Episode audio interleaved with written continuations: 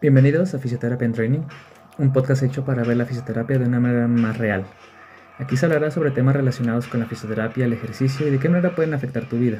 Compartiremos experiencias, habrá invitados de lujo, discutiremos distintos abordajes que espero te puedan ayudar a ti y a tu paciente en tu trabajo diario. Quédate con nosotros.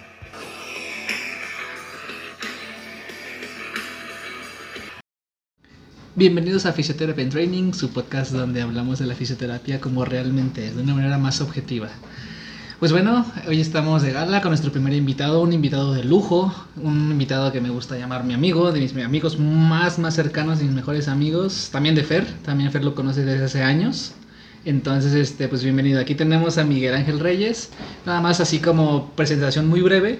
Él es nada más y nada menos que el fisioterapeuta del primer equipo del Toluca, aquí Toluca FC. Eh, también es secretario, secretario de la Asociación Conexión con Causa y también es coordinador del área de fisioterapia de Sport Médica. Entonces, pues, Miguel, bienvenido, ¿cómo estás? Bien, muchas gracias por invitarme.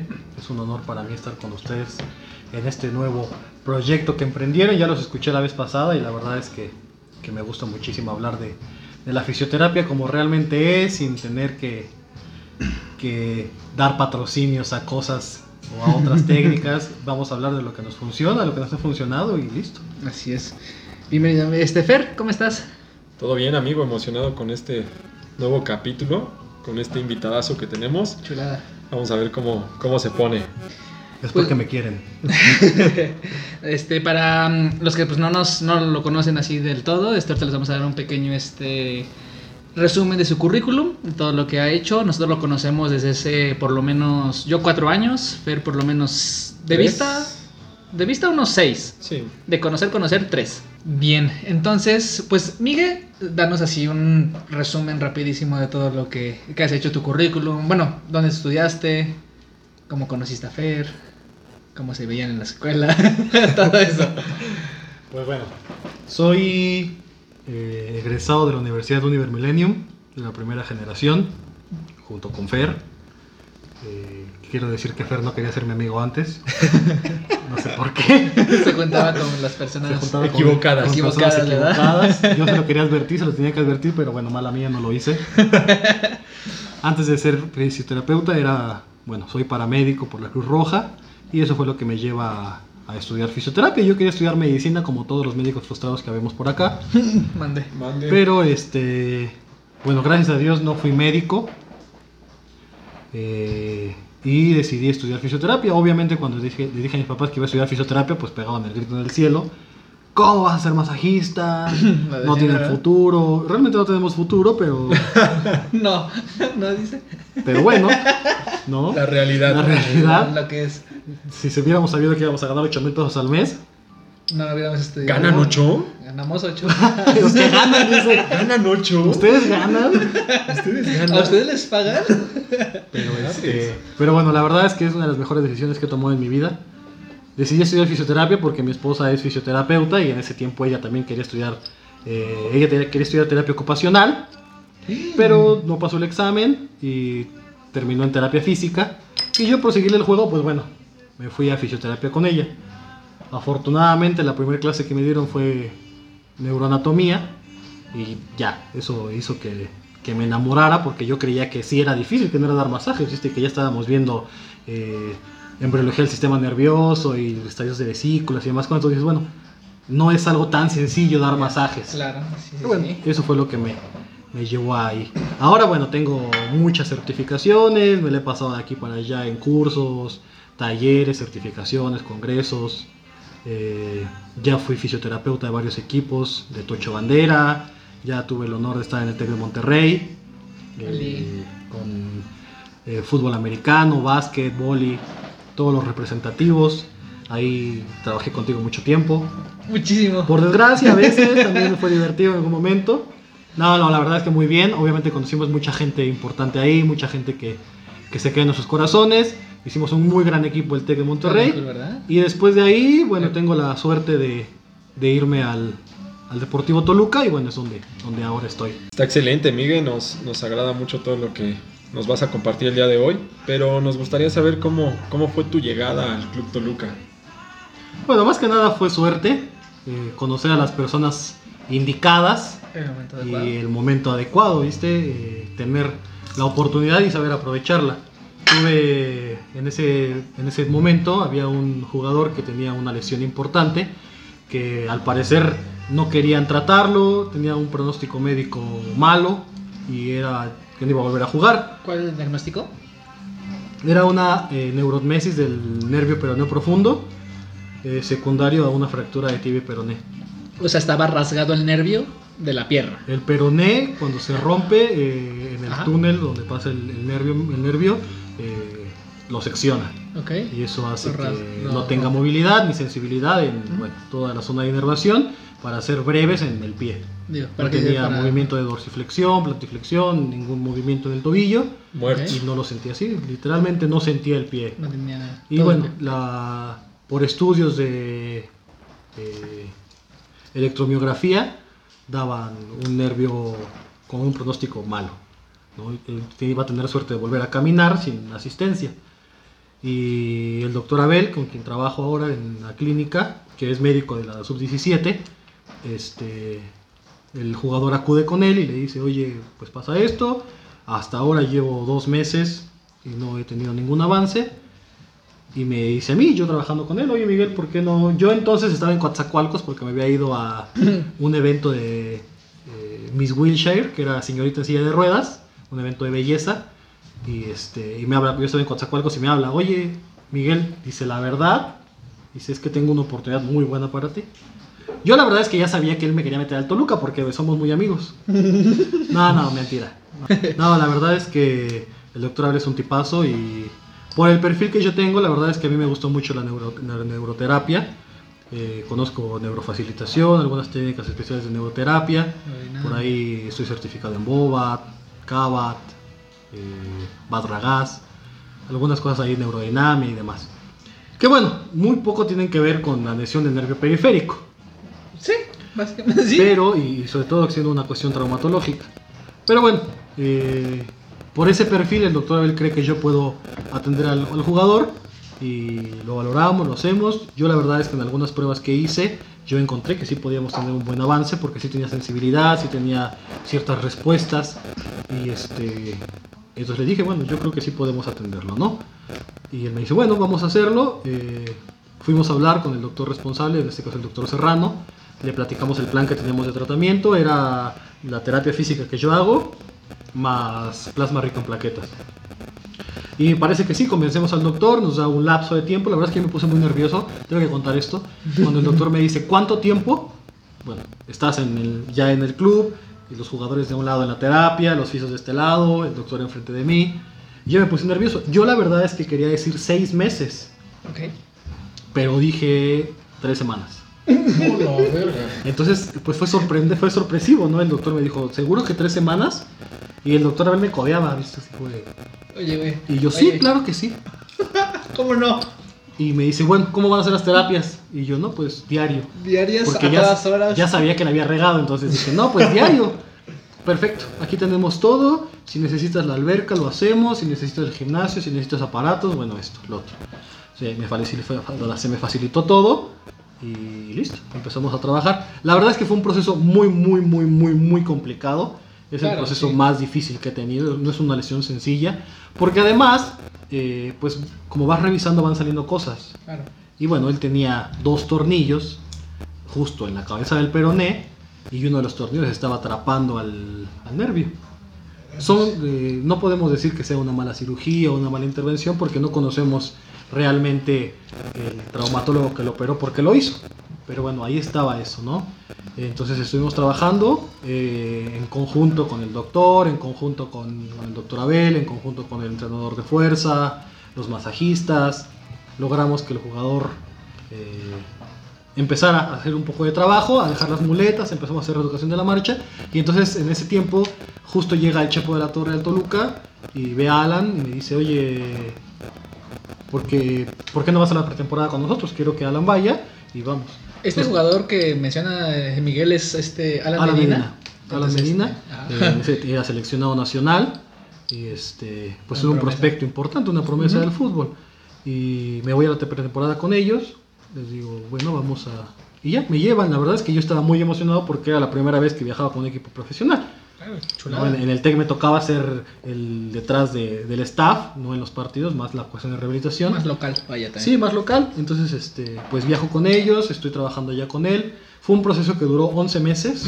En 11 meses, en conjunto con todos los profesionales que ya mencioné, logramos que, pues, que regresara a entrenar, que regresara a hacer toque de balón, que regresara a trotar, que regresara a correr, que regresara a hacer conducción de balón. No, no eran tres semanas. No eran tres semanas, ¿no? Sí. La verdad es que yo estaba muy nervioso porque se llegaron las tres semanas y justo en las tres semanas yo me voy a la pretemporada. Entonces dije, pues aquí ya me cepillaron. No, el, el doctor Serrano me dijo, Miguel, yo sé que no son tres semanas, nadie en tres semanas lo logra. Dice, y veo el trabajo y creo que lleva un buen avance. Entonces la verdad es que se portó muy buena onda conmigo y, este, y listo.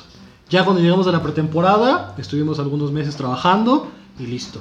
Entonces ya entonces me ven que trabajo, empecé a ayudar a trabajar a otros jugadores. Difícil porque pues había jugadores de la talla de Talavera, ¿no?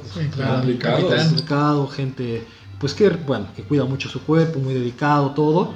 Y, y te toca atenderlo tú siendo un novato y es, no, es, no es fácil. Sí, sí, sí. Pero eh, bien, la verdad es que todos me trataron muy bien, todos me tratan muy bien ahora. Aprendes a trabajar con la gente, aprendes a trabajar en equipo, cosa que normalmente no hacíamos, porque por ejemplo en el TEC todo haces, ¿no? Claro. Eres fisioterapeuta, entrenador, masajista, vendas, este, haces de psicólogo de repente, utilero, todo haces, ¿no? Tienes procesos de readaptación también, el trabajo de fuerza, todo haces. Y acá no, acá tienes tu área específica. Tú la parte de la kinesiología y el entrenador de fuerza, un readaptador deportivo, el entrenador, el psicólogo, todo. No. Entonces aprendes a trabajar en equipo, que cada quien haga su trabajo y, bien. Y listo, eso fue como mi entrada.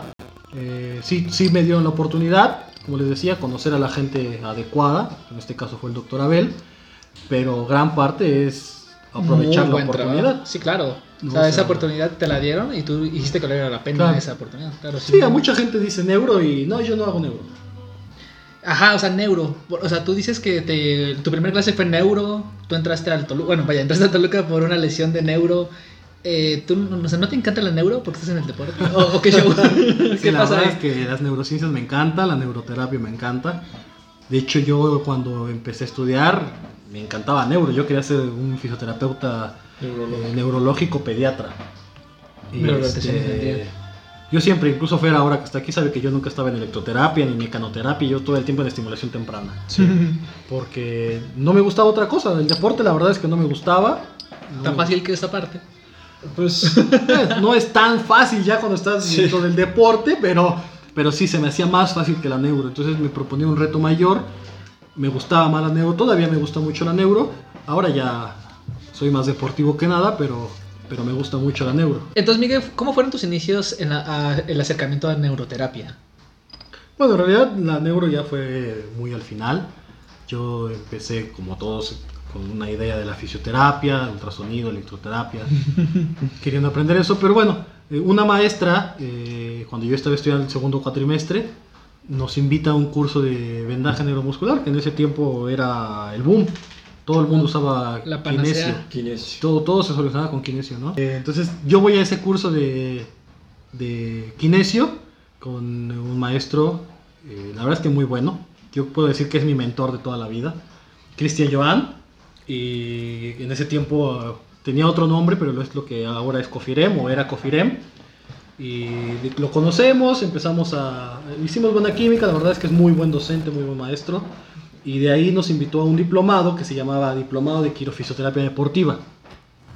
Y nos enseñó pues muchas cosas eh, eh, pues buenas, o sea, como un diplomado como tal en realidad. Nos enseñó anatomía palpatoria, patología, fisiopatología de la inflamación, eh, órtesis y prótesis, hicimos férulas, nos enseñó puntos gatillos, ciriax, eh, lo que se llama liberación miofacial, eh, valoración, todo, muchas, un, un diplomado la verdad es que muy completo. ¿eh? Pero bueno, como en ese tiempo y como todo ahora no tenía un aval importante, yo no sé cuáles son los avales importantes acá, pero bueno, como no tenía un aval importante, eh, sí, en ese, en ese tiempo era, ese era el aval, la Secretaría de Trabajo.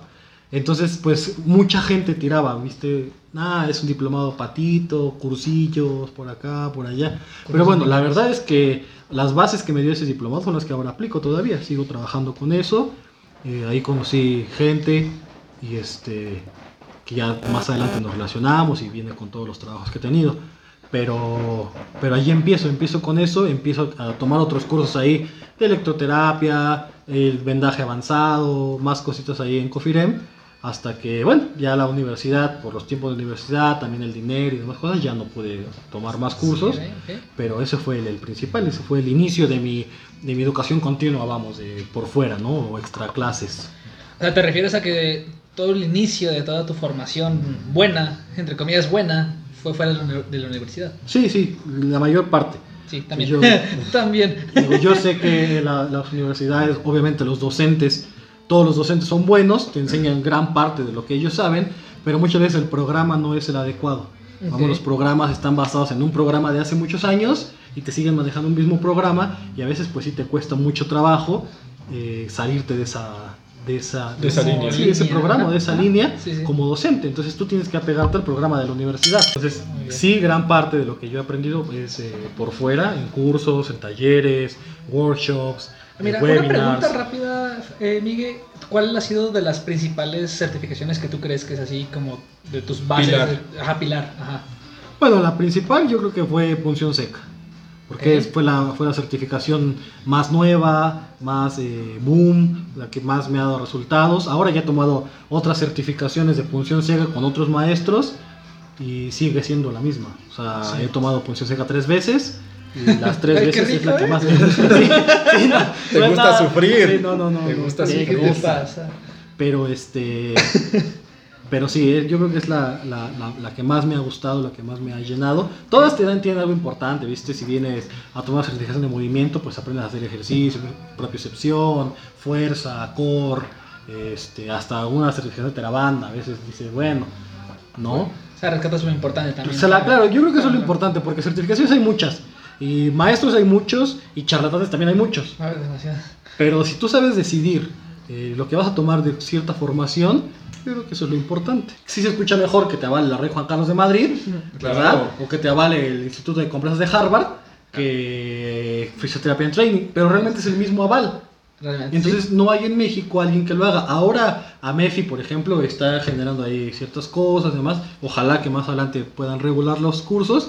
Pero mientras no estén regulados los cursos y no haya alguien que te diga, este es el bueno, tienes que darte la tarea de conocer al docente. Entonces yo creo que eso es más importante que buscar quién te da valor curricular, que te repito, para fisioterapia no existe. No, pues sí, muy bien, Miguel. Oye, algo bien importante acá las certificaciones que tú dices, este, que las tomaste cuando eras este, estudiante y todas esas, ¿no? De repente dijiste, ya no me alcanza el dinero. De repente, yo tengo conocidos, incluso yo mismo, yo no pude tomar certificaciones hasta que, hasta que empecé a trabajar. Tú, o sea, ¿cómo fue esa parte? Porque te conozco, entonces pues yo sé que estuvo un poquito complicado, difícil, pero pues me gusta mucho tu historia, entonces así platícanos, Miguel, así rápidamente, ¿cómo fue? Pues sí, era estudiambre, completamente. la verdad es que no... Como todos. Sí, no, no tenía el sustento económico adecuado para estarme certificando, mucho menos cuando un maestro me invitó a tomar certificación en Bobat, que costaba 40 dólares, 40 mil dólares. O sea, es algo que, que no es algo fácil, Claro. ¿no? Sí, de absorber. Eh, Entonces, más la estadía en Guadalajara una semana, durante tres meses, o sea, es algo difícil. Así es. Pero bueno, buscas la forma, yo creo, de buscar, dices, bueno, no me voy a certificar en Bobat, no voy a ser terapeuta Bobat, pero sí voy a tomar un curso de reeducación funcional de la marcha en pacientes neurológicos, que traía Marco Gámez, por ejemplo. Ok. Entonces dices, bueno, es lo que más se acerca, porque vas a ver técnicas de Bobat, técnicas de Cabat, vas a usar este, diagonales, por ahí te rompen el mito de diagonales, bueno, muchas cosas, y te acercas un poquito a lo que quieres sin tener que pagar tanto. Marco Gámez tiene una experiencia increíble, o sea, es un crack de la neuroterapia. Entonces, bueno, tomas ese cursito y más adelante trae otro. Este, reeducación o rehabilitación en mano parapléjica para pacientes con hemiplegia. Entonces ya aprendes otras técnicas que a lo mejor parece no la pero ya lo aprendes en otra técnica que, tiene que ver con mano parética, mano parésica, por ejemplo, ¿no? Bueno, ya. Eh, y vas buscando así ideas. Afortunadamente y con mucha suerte, la verdad, que cuando llego es por médica, el director de la clínica, que es el doctor Abel Martínez, nos da una beca al año para una, una certificación. Entonces, al año podíamos tomar una certificación que absorbía él. ¿no? Y bueno, por ahí, de ahí tomé EPTE, este, punción, de ahí tomé MFI, entonces bueno, varias certificaciones que poco a poco vas, vas buscando. La verdad es que si quieres, por suerte también. Muy bien, Miguel, eso es la, la parte de las certificaciones. Ahora, nos gustaría que nos compartieras un poquito de con qué te quedas de la universidad. ¿Qué crees que, que te funcionó más de la universidad? Bueno, yo creo que la experiencia que te pueden transmitir los, los maestros, la pasión, las ganas de pues de seguir investigando, vamos, porque a final de cuentas, eh, hasta cierto punto los cursos están dedicados a ciertas técnicas o a cierto razonamiento, de acuerdo al, al ponente que te la da. Y en la escuela tratan de hacerte como más científico, te, te apoyan a investigar, a leer artículos, a ser más profesional, ¿no? Te dan como las bases importantes de, de lo que más adelante va a crecer. Por ahí yo tuve buenos maestros, la verdad es que gente con experiencia, sobre todo gente que si quieres a lo mejor no sabían todo, pero sí sabían cómo transmitir conocimientos, cómo transmitir la pasión de, de la fisioterapia. Muy bien, Miguel. Eh, yo creo que sí, ahí estás tocando un punto muy cierto, pero creo que nos faltaría un poquito que, que en la universidad nos enseñaran a, a entender los papers, a saber cuándo es un ECA, a saber cuándo es un estudio realmente con un nivel de evidencia bueno.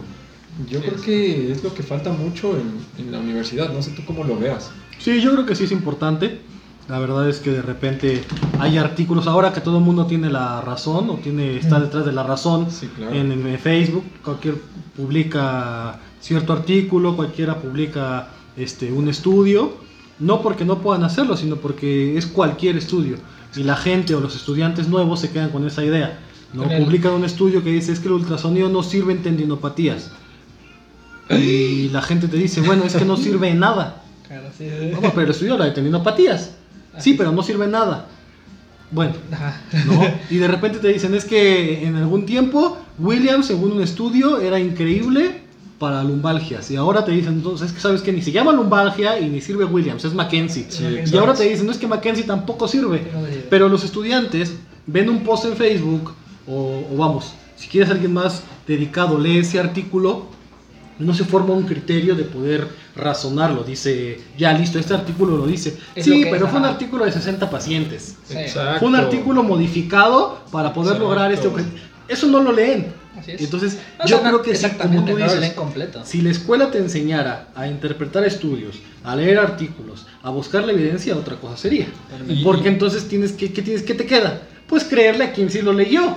Entonces ves a Tomás Bonino y dices, ¿sabes que Tomás Bonino sí lee? Entonces le crees todo a Tomás Bonino. Es que Stefan Richelli tiene investigaciones tremendas. Ah, le crees a Stefan Richelli. Y luego alguien te Rey. dice, es que eh, la terapia manual instrumental no funciona. ¿No funciona para qué? Exactamente. No, ¿cuándo sí, no sí. funciona? ¿O cómo lo estudiaste tú? Y bueno, se hace un nido tremendo de dudas y la gente termina creyendo lo que le conviene. Lo que Y, le conviene. y- y vamos a entrar en algo muy importante. Todos los estudios, o la mayoría de los estudios, se centran solamente, hablando de ultrasonido, Mira, bueno, se centran únicamente en una patología, sacándola solo con ultrasonido. Obviamente va a fracasar, porque es lo que Claro. hemos estado defendiendo todo el tiempo, ¿no? Que todo suma. Pero si tú te vas a enfocar a un estudio de bah, ultrasonido, vamos, tendinopatía, ya salió el ejemplo, ¿no? Este paciente con tendinopatía este, rotuliana, un ejemplo, lo voy a tratar Jerry. únicamente con ultrasonido, güey, jamás va a funcionar. Yo, por ejemplo, he visto mucha gente que critica al fisioterapeuta de Karim Benzema porque Ujú. usa ventosas. Sí. Karim Benzema sube foto con ventosas. Claro. Seguramente, seguramente que al fisioterapeuta de Karim Benzema no le importa lo que digamos nosotros, ¿no? Pero no nada más el fisioterapeuta de Karim Benzema, también el de Usain Bolt, también el del Canelo Álvarez. Michael o sea, Phelps, vamos, ¿a qué voy con esto? Dentro de la de la de- fisioterapia deportiva de elite, tienes que adaptarte bastante a lo que el jugador o a lo que el deportista ya conoce de su cuerpo, porque es algo muy típico. Ellos te dicen, ya conozco mi cuerpo y necesito esto.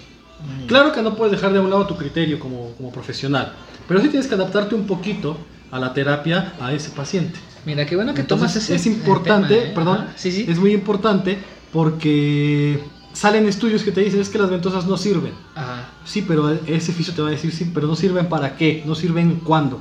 Yo creo que aquí lo más importante, ahora por ejemplo salió este, esta foto de LeBron James con dos bolsas de hielo en las rodillas. Y ahora todo el mundo anti-hielo dice, bueno, ¿y ahora? Sí. O sea, ¿por qué LeBron James tiene hielos en las rodillas? Bueno, por lo que sea que haya sido, que lo haya puesto quien se lo haya puesto, tiene una razón de ser, ¿no? Entonces, encerrarnos en un artículo, encerrarnos en un paper, que no lo, no lo hago de menos, pero yo creo que sí es muy importante primero leer ese paper, leer el método de investigación y cómo se llega a esa conclusión sin ser modificado. Porque hay un artículo que dice que lo mejor para rehabilitar después de un maratón, perdón, para rehidratar después de un maratón, es la cerveza Corona. La chela. ¿Y quién crees que, y quién crees que pagó ese artículo? ¿Quién será? Pues Corona. Corona. No, entonces, Claro. vamos. ¿Qué- Si? Coca-Cola paga un estudio, por ahí sacan que la Coca-Cola hace a Cristiano Ronaldo un deportista. Exactamente. O sea, Yo creo que sea el Pepsi, porque lo escondí hace poquito. este, entonces es importante dar un criterio de lo que estás leyendo antes. Sí, muy bien. Qué bueno que lo comentas. Así rapidísimo eh, de los papers, la gente nada más lee el resumen, el abstract, y listo. Ya con eso leyeron absolutamente todo. No leen las gráficas, no ven tablas, no ven, como dice, el método de estudio, Sí, su población. toda la población, todo eso. Eh, investiguen la pirámide de, de evidencia científica. Lo mejor es un metaanálisis, porque es como la recopilación de muchísimos estudios y sacar una conclusión mucho más globalizada. Este, muy, muy bien, Miguel. Mm, ¿Cómo es más o menos una terapia en el Toluca? ¿Cómo saludas? ¿Quién saluda? Bueno, antes que nada quiero decirles que esto es primicia, nunca antes he dicho esto. sí se puede. sí nunca lo he platicado antes, pero lo voy a decir porque son mis amigos.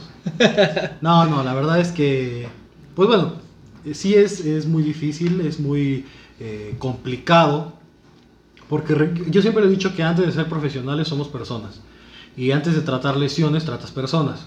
Entonces los jugadores, en este caso de fútbol, son, son personas. Son chavos de 22 años, de 23 años, que quieren tomarse una cerveza, que quieren comer una pizza, ¿sí? que quieren salir en la noche, y que son cosas que a rajatabla, Ujú. siendo muy estrictos, perjudican bastante su rendimiento físico, como deportistas de élite.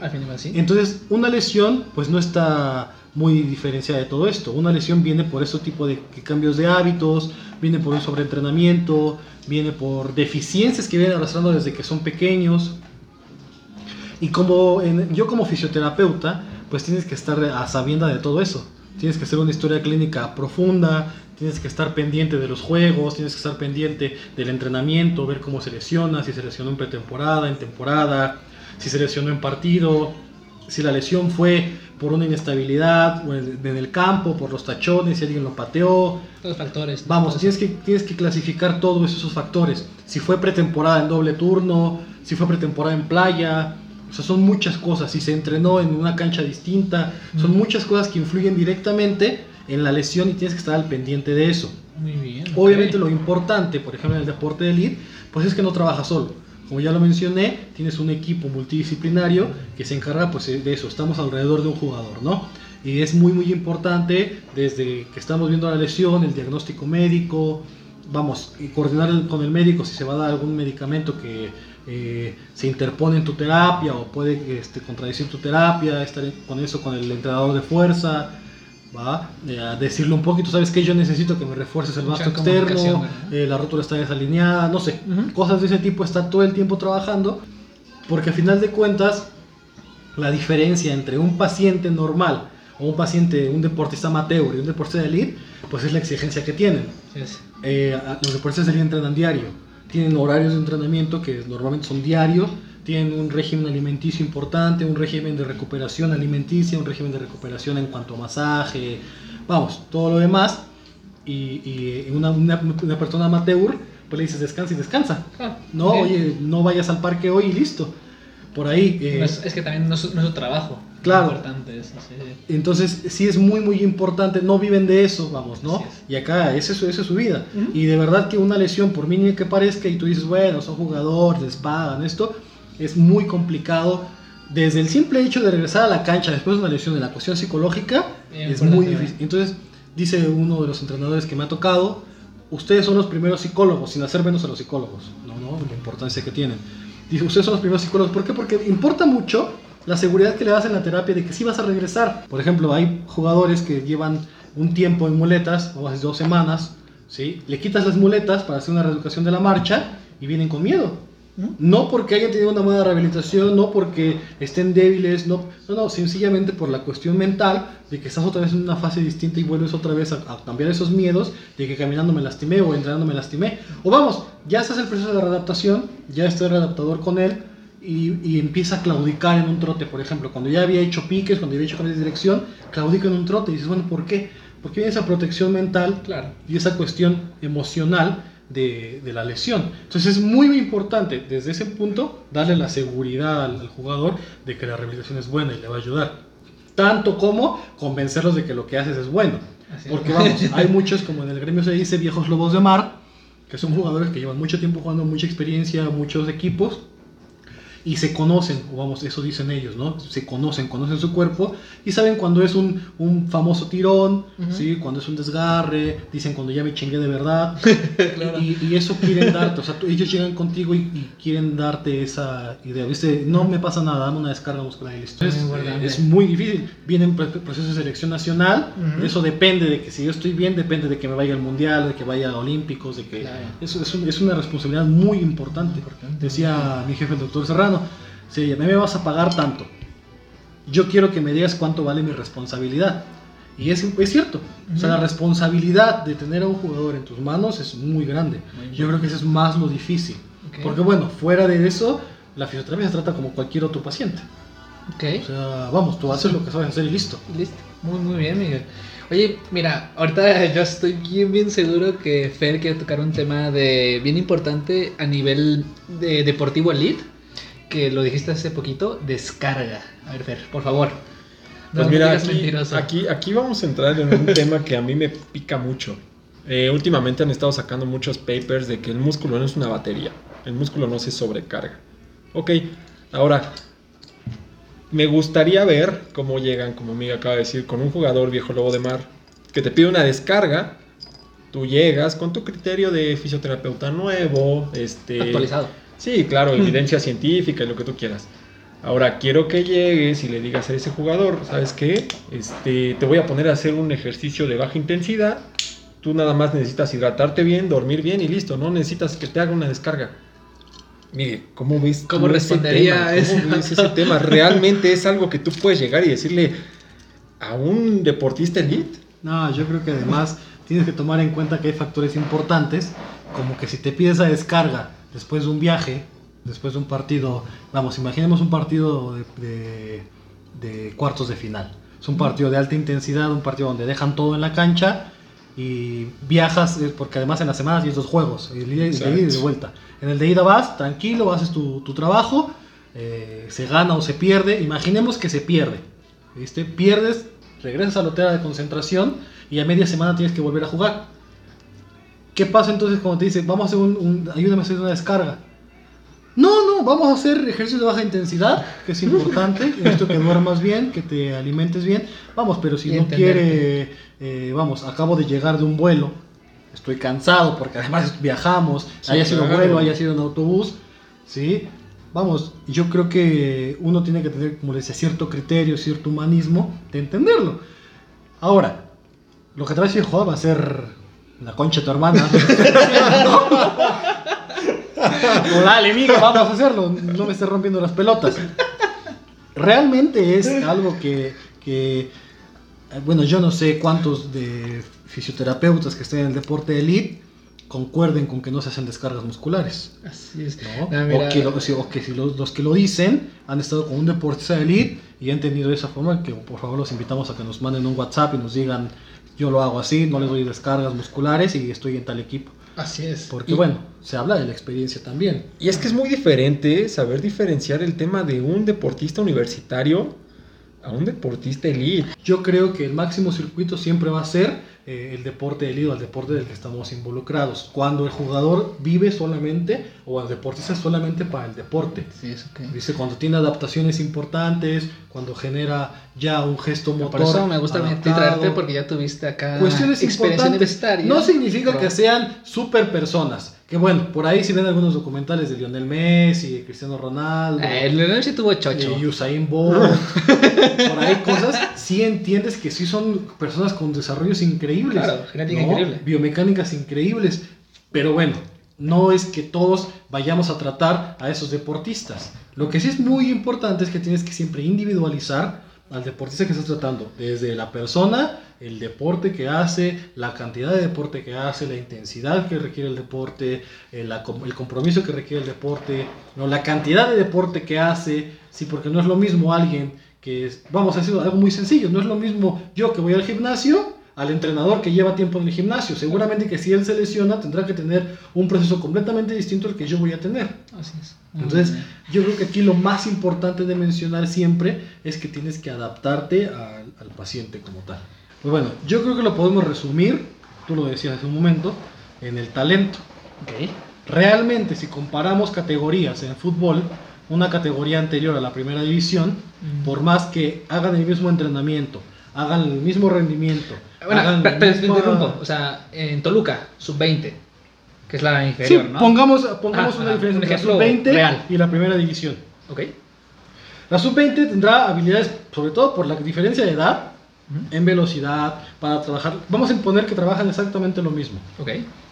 La misma fuerza, la misma velocidad, las mismas sesiones de entrenamiento, Horarios, horarios, comida. descanso, comidas, Ok. lo mismo. Si hacen un partido, Ujú. esto va a ser siempre favorable a la primera división. ¿Por cuánto tú crees? Tremendo, seguramente.